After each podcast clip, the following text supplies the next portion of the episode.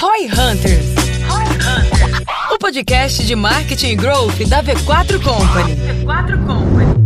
Aqui é arroba João Vitor e a minha expectativa para esse episódio é te explicar como que o que pode estar travando o seu crescimento é você não revisitar os pilares de crescimento do seu negócio como um todo. Aqui é arroba o Guilherme Lippert e minha expectativa para esse episódio é explicar como foi criado o V4X dentro desses quatro modelos de crescimento. Aqui é arroba Denner Lippert e a minha expectativa é mostrar como você pode se inspirar no case do Nubank para mudar uma indústria de moda tradicional com esses com esse frame que a gente vai mostrar aqui para vocês hoje.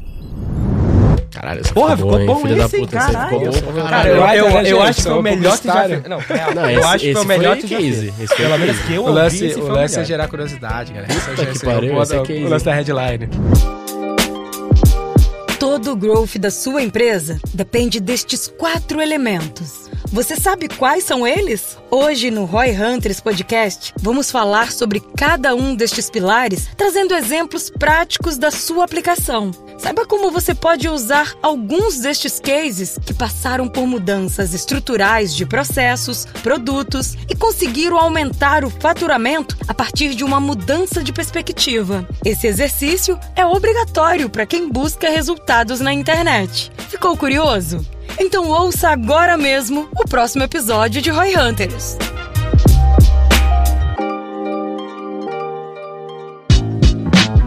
Sejam muito bem-vindos, então, a mais um Roy Hunters Podcast. Dessa vez temos três hosts, então estamos de volta aqui, todo mundo em casa.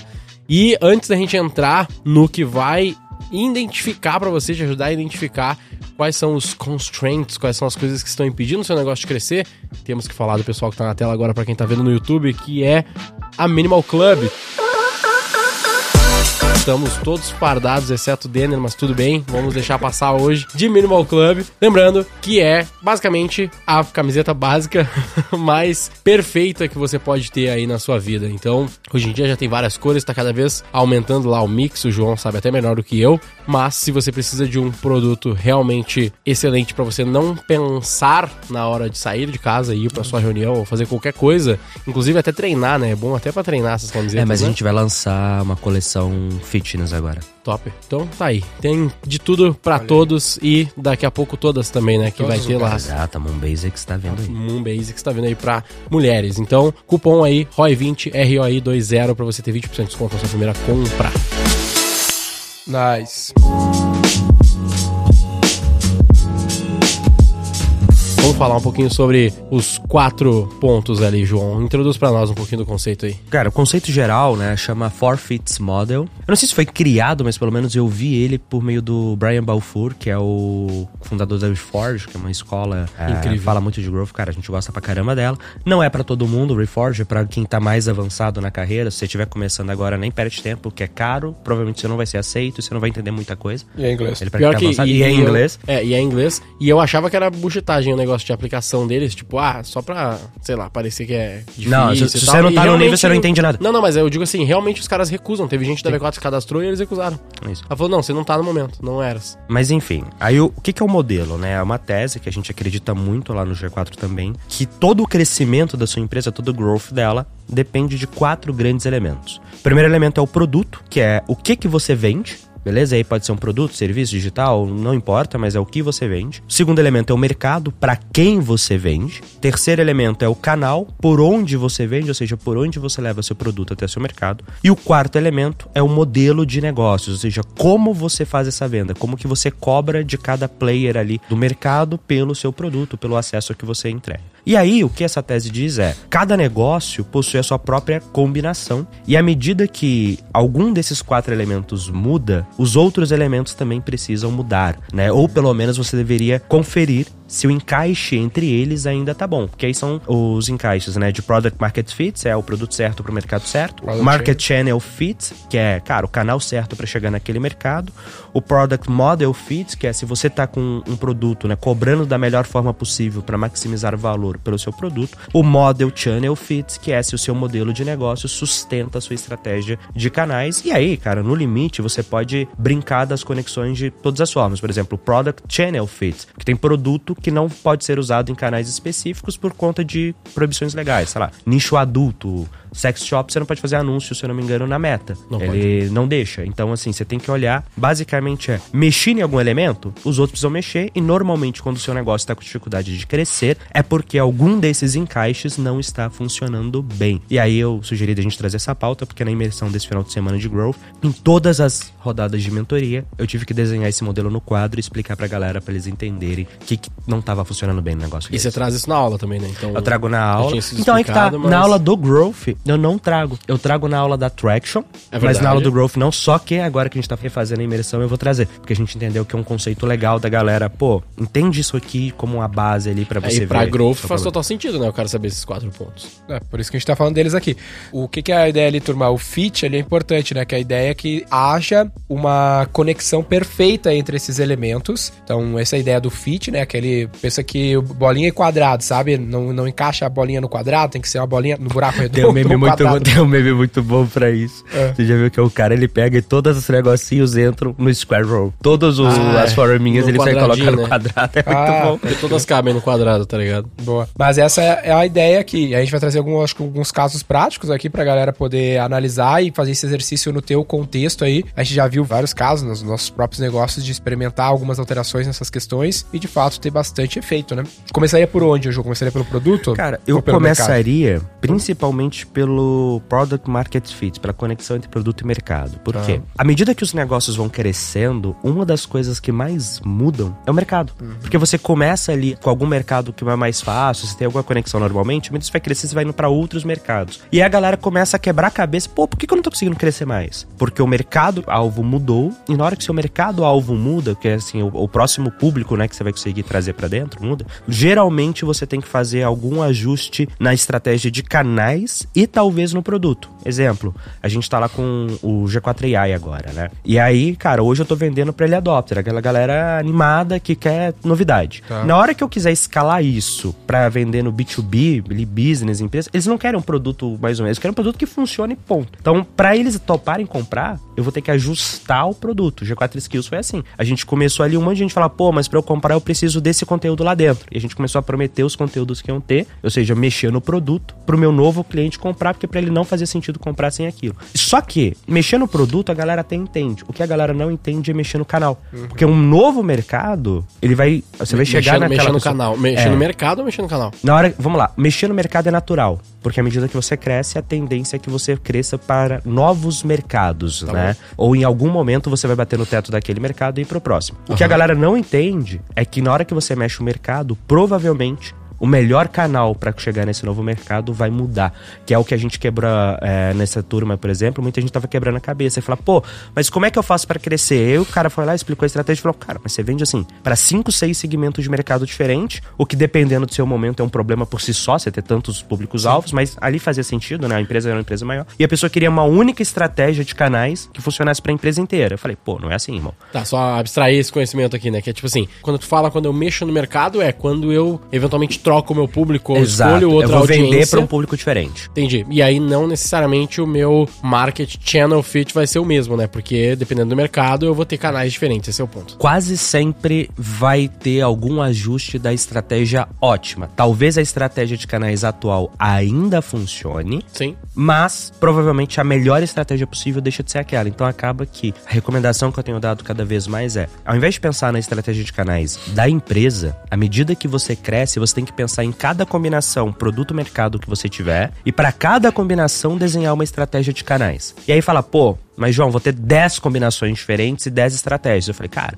é. E aí você escolhe quantas dessas faz sentido na sua estratégia você colocar energia. Pô, e os outros mercados? Deixa lá. Uma hora você vai ficar grande o bastante para ter recurso bastante para atuar em todos. Se não tem hoje, escolhe os com melhor potencial. Só que essa sacada, que parece idiota quando fala assim, muda o jogo. Porque você fala, pô, tá impossível achar uma estratégia de canais que funcione. Mas tá, porque isso aqui é uma estratégia só para 50 combinações diferentes. Não é assim. Você tem que encontrar o fit correto, o fit ideal. Então você segmenta os públicos e cada combinação de product market fit. Seu produto é o mesmo, sei lá, na V4, assessoria. O produto é o mesmo.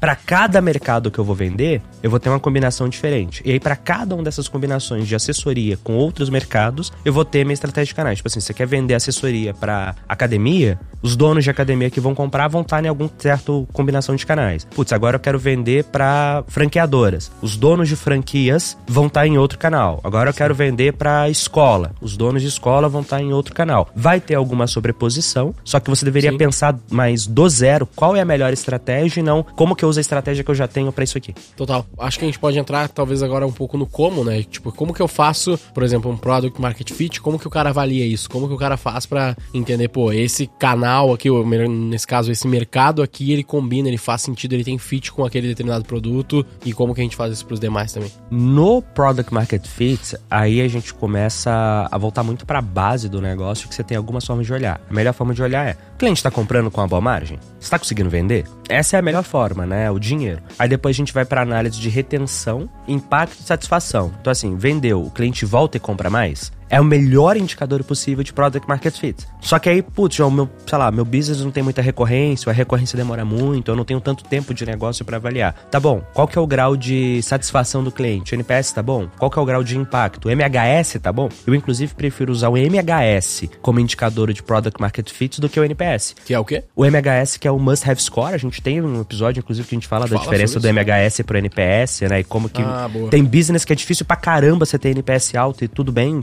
importante é obrigado a escolher. Eu prefiro MHS do que NPS alto. Porque Acho que, acho senão que você NPS é uma métrica mega inútil, inclusive. vê, dependendo do que você quer usar, tipo, no G4 a gente tá migrando alguns produtos para. Não é parar, mas é não dar tanto peso assim pro NPS e olhar métricas mais relevantes. Mas enfim. Aí você tem essas estratégias para analisar o Product Market Fit. E aí depois você vai para a estratégia de tá, entendi que faz sentido vender esse produto para esse mercado. Como que eu vendo mais vezes para esse mercado? Aí é o Market Channel Fits e aí tem algumas opções, né? Eu uso muito o AC3, o Denner, na imersão ele mostra aquele framework de intenção e atenção. Acaba que tudo tá tentando te ajudar na mesma coisa que é, cara, qual que é o canal que vai trazer mais resultado, mais rápido, com menos esforço para sua estratégia? Como é que você monta um plano de longo prazo? Porque tem uma frase que é muito boa, né? Marqueteiro estraga tudo. O canal que você tá usando hoje vai parar de funcionar, irmão. Não é, é, é quando, não é se. E aí como é que você monta esse plano? Eu acho que ó, até um exemplo assim, talvez popular, seja talvez o próprio Nubank, né? Que pegou ali, vamos dizer, o mercado ah, de pessoas que não tinham uma experiência boa, até mesmo des, Desbancarizado. ah, desbancarizadas, criaram um produto para esse mercado, foco em cartão de crédito, foi pro produto principal ali, que eles entenderam que teria o melhor product market fit da crédito para as pessoas que nem tinham. Usaram a internet como canal num mercado onde a gente tinha um monte de agência e tudo mais, a internet não era o principal canal. E a gente tem o modelo de monetização, que no começo eu acho que era baseado em pouquíssimas taxas, o que que... É, zero taxa e era baseado. Eles ganhavam dinheiro quando você atrasava a sua conta do cartão de crédito, porque os juros deles são altos pra cacete. E na o transação dobro, também, triplo, né? então. Acho que eles ganham É, na você ganha aquela do, do, pessoa que- do merchant, né? É. Assim, a loja e a galera não sabe muito disso às vezes, Isso. mas assim, na hora que você paga a sua conta com o cartão do Nubank, do Itaú, não sei o que, o Itaú, o Nubank estão ganhando um fizinho ali em cima. Sim. É, eu acho que esse foi sempre o principal. Até onde eu sabia, esse foi sempre o principal modelo de monetização Não, inicial o- deles, não? A maior parte da grana vinha, hoje tá um pouco diferente isso, mas vinha mais dos atrasos, porque o juro de rotativo dele era tipo, é 14, 15% É 14, 15, ao mês. Tipo, no Itaú é 7, 8. Então, Sim, tipo assim, eles entendi. dão mais crédito, mas se você fizer merda, eles cobram mais. Esse modelo de monetização, turma, o modelo de negócio em si, eu acho que é um dos elementos aqui. O mercado, pô, é meio óbvio, né? O mercado que manda. Então tudo vai ser para serviço e mercado. E beleza, precisa de um produto, precisa de um canal. Até aí até fica até meio óbvio. Mas o modelo de negócio, o modelo de monetização, a gente tem um. A gente tem um episódio que só sobre diferentes modelos de negócio, que ele é bem bacana, assim, pra vocês ouvirem como tem vários tipos de modelo. Mas pra vocês terem uma noção aqui, por exemplo, né? O modelo baseado em take rate do Mercado Livre, que ele é bem menos óbvio do que um SaaS, né? A gente tem falado bastante isso, que às vezes a gente fica viciadão no SaaS, de cobrar uma mensalidade dos nossos clientes, e vem o Mercado Livre que é baseado em cobrar uma parcela da receita lá, que é o modelo de take rate. E o negócio que a galera não pensa é que, de novo, eu vou crescer, o modelo muda, o mercado vai mudando, eu quero ir para um novo mercado. Uma mudança no modelo destrava vender. Aí eu vou dar um exemplo: carro. Alguns anos atrás, carro era só venda de fato. Aí chegou um Uber. Aí agora você tem uma Turbi que permite aluguel curto, por um dia ou algumas horas. Sou cliente. Aí você tem agora as empresas que permitem você fazer um aluguel longo. Tipo assim, eu não tenho interesse de comprar carro. Você quer vender um carro pra É mim? Eu não vou comprar. Agora, putz, tem a opção de alugar. Opa, legal. E só que o que, que eu vejo muita empresa quebrando cabeça? É aquela frase que você fala da miopia do marketing. Sim. Ele fica olhando, pô, mas pra mim como empresa é mais interessante isso, ou eu acho que é melhor isso aqui. Foda-se. O que importa é o que o cliente acha. E se o seu cliente ele quer alugar, ou você oferece a opção de aluguel, ou você não vai vender. Sim. Então você tem que entender muito essa lógica de modo geral, né? Dentro de modelo. É, cara, se esforça para pensar, será que para o novo cliente não é melhor mudar o modelo? Será que uma coisa que eu vejo muito, e às vezes mudar o modelo da merda, né? Que foi a galera de curso online que tava saindo de venda one shot para assinatura e percebeu que a assinatura é um business dificílimo. Isso. Mas uma coisa que eu já vi acontecer, a pessoa sair de SaaS para ir para modelo de uso ali, eu esqueci o teu nome certo. Per Isso. pay per use. Porque fala, pô, ninguém quer pag- ficar pagando. E o contrário também, ah, o pay per use tira previsibilidade. Aí o cara prefere o SaaS porque aquele mercado específico quer ter mais previsibilidade do que um custo mais justo, entre aspas, né? Cara, empreendedor tem muita dificuldade de pensar em mudar o modelo de negócio. É muito travado, eu acho. Muito A trabalho. V4 tá fazendo uma mudança com alguns, alguns Isso. segmentos de cliente. Mas É a gente levou pensar. também 10 anos pra começar a fazer qualquer mudança É. nesse sentido, né? É. Porque a gente, a gente até contou, teve um... Eu acho que um- mudar um o modelo plano- ele é mais traumático para a empresa, né? Então a galera negligencia bastante o lance de mudar o modelo. Mas a gente já falou aqui sobre, por exemplo, a gente queria atender o mercado de enterprise, que não era o mercado que a gente estava acostumado. Sim. E aí a gente criou a marca do V4X, ou seja, mudou o produto, né? Para atender um mercado diferente. E aí agora a gente tá vindo com modelos de monetização diferentes. A gente gravou no outro episódio aqui sobre o que a gente tá fazendo, sobre a gente investir o nosso dinheiro ao invés de cobrar FII e tudo mais. A própria franquia, quando a gente criou a franquia, foi uma forma de mudar o modelo de negócio que foi game changer, fez a diferença pra gente fazer algo muito único. É, total Ah, o próprio mudança sistema Coca-Cola, que eu gosto de dar exemplo também, que foi uma franquia. Quando o G4 veio e lançou a primeira imersão lá no preço que era, pro mercado que todo mundo vendia os cursinhos online, cobrando, sei lá, mil e poucos reais, também foi, caralho, como assim? Ninguém entendeu, né? Até hoje não entende direito. É, e assim, eu acho que o que é importante pro empreendedor ou pro gestor, a pessoa de growth da empresa, é. Se tá batendo muita cabeça, tá difícil, é porque provavelmente você tá focando em só uma dessas coisas. E Isso. quando o certo é Muito bom. volta, senta, olha pro todo, esquece o que você. Olha pro todo e pensa assim, cara, o que, que eu tenho que fazer aqui pra encaixar melhor? Geralmente, um ou dois desses elementos são muito difíceis de você mudar porque você não tem autonomia ou é muito custoso. Então, por exemplo, putz, mudar o produto dá um trampo do caramba. Então, talvez você não consiga mudar o produto. Só que então, tá beleza, produto eu não posso mudar. Pô, dá pra mudar o modelo? Sei lá, os meus sócios ou eu tô disposto a mudar o modelo? Porra, dá. Ah, mercado. Cara, não, esse mercado é o mercado que eu tenho que atingir porque eu ainda não tenho tamanho ou envergadura pra ir pra outros. Beleza, então tem o produto e mercado razoavelmente fixos. Quais desses outros elementos eu tenho que ajustar? Sim. Então, tipo assim, você ter regularidade, cara, sei lá, uma vez a cada seis meses sentar, ou sempre que você bater, com, sei lá, fica um, dois meses patinando, travando, senta a bunda na cadeira e analisa os quatro elementos. Deixa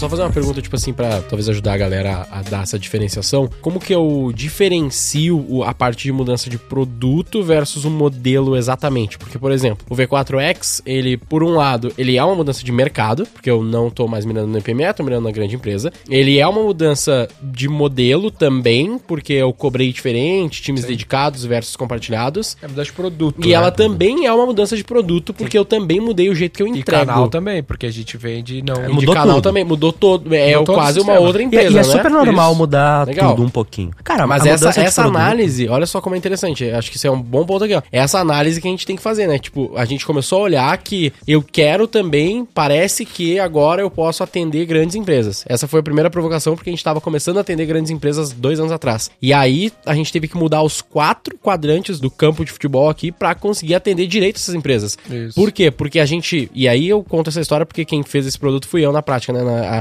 a, a estruturação. Por quê? A gente tentou atender esse grupo de empresas, esse novo mercado, com o mesmo produto. E É. deu errado.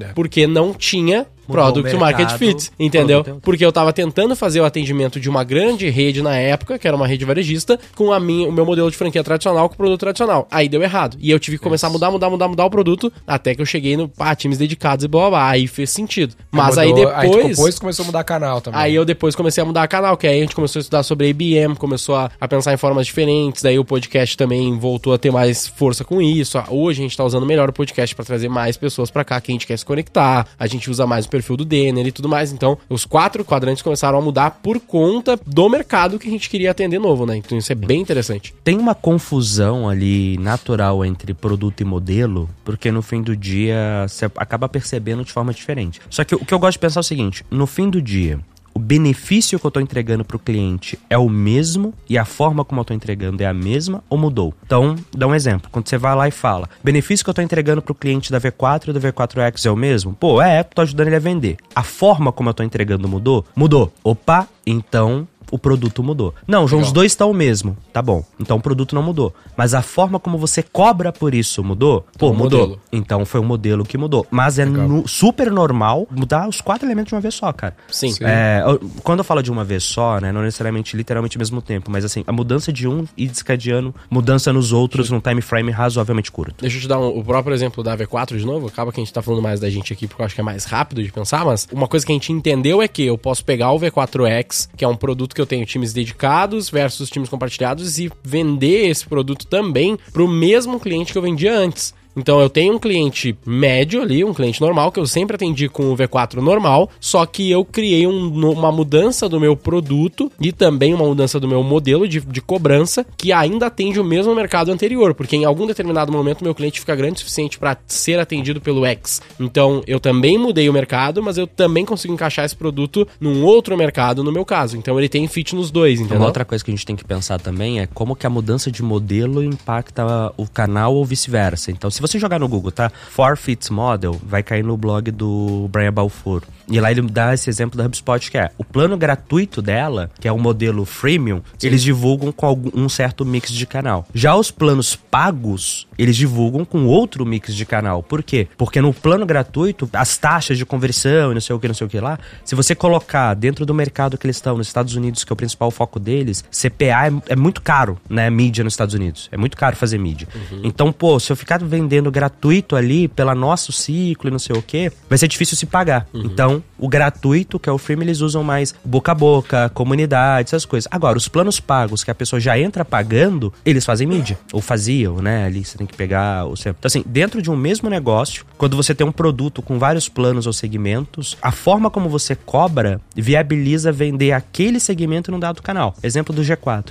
Eu não faço evento físico recorrente para vender imersão. Agora, o G4 Club ou Scale, que são tickets mais altos com recorrência, eu tenho ali um play de estar fisicamente nos lugares que a gente chama de board meeting on the road, né? On the road que eu visito alguns lugares, onde eu já tenho clientes que falam pros amigos para eles terem a experiência do meu produto fisicamente, falar, opa, me interessei em comprar. Eu tenho um custo maior, eu tenho um tempo maior de vendas, mas compensa pelo ciclo e pela retenção e pela LTV daquele produto mais caro. Um exemplo bem clássico também pra galera conectar, às vezes vai ficar com essa dificuldade de abstrair o conceito, né? Sim. A gente tava nesse, também nesse fim de semana no Growth lá falando com um aluno que ele tem uma indústria de moda que ele criou faz alguns anos, moda uma feminina, e ele vende pelo e-commerce. Chegou lá 500 mil Ah, reais legal, de venda sei, por e-commerce, vendendo direto pro consumidor final. Beleza, então a gente tem o mercado ali, indústria de moda, produto dele lá, moda, beleza. O Um canal volume que de ele vendas. esco- É, o canal que ele escolheu é direto pro consumidor, né? Modelo de- normal de monetização. Aí o que que eu provoquei ele lá? Eu falei, cara, eu acho que. Aí ele falou que tá com dificuldade de escalar, que não tá perdendo performance.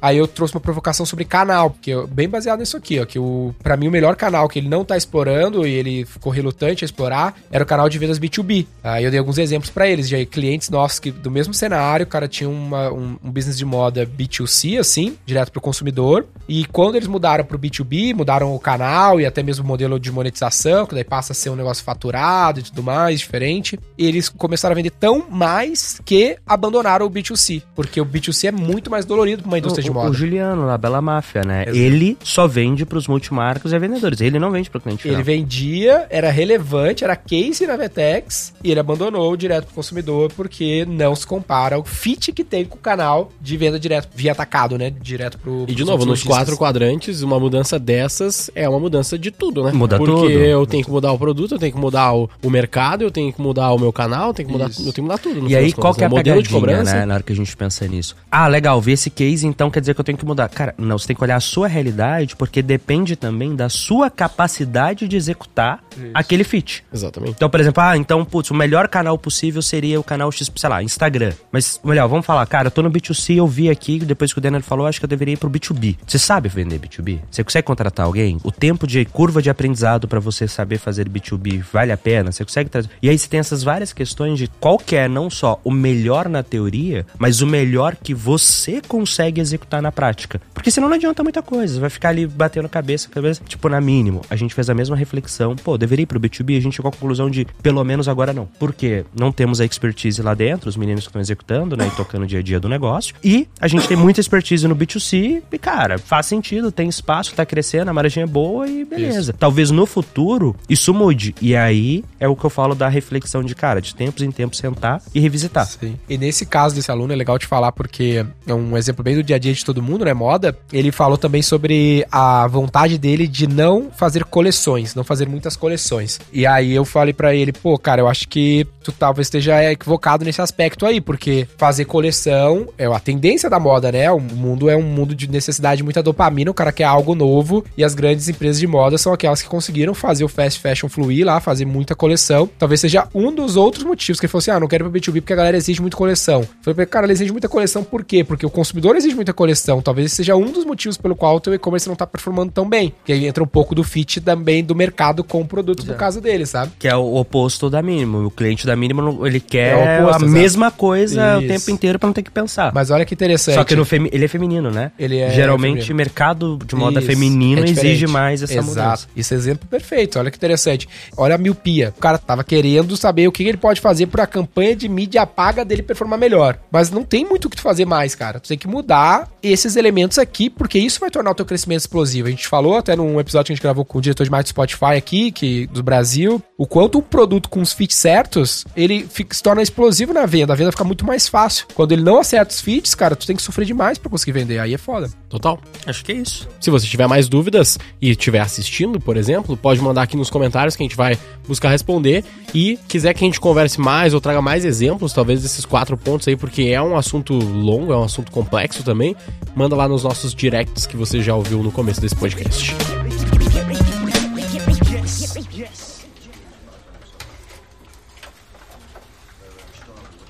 Vamos. Qual que vai ser o título? É... Puta, a gente tinha falado um negócio no comecinho que era legal, poderia ser um título, mas esqueci agora.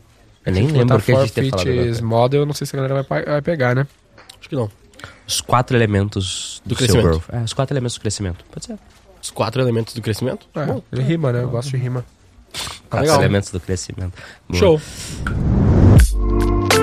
Siga o Roy Hunters no youtube.com barra Roy Hunters e no Instagram pelo arroba Roy Hunter Oficial e faça parte do nosso grupo do Telegram com conteúdos exclusivos.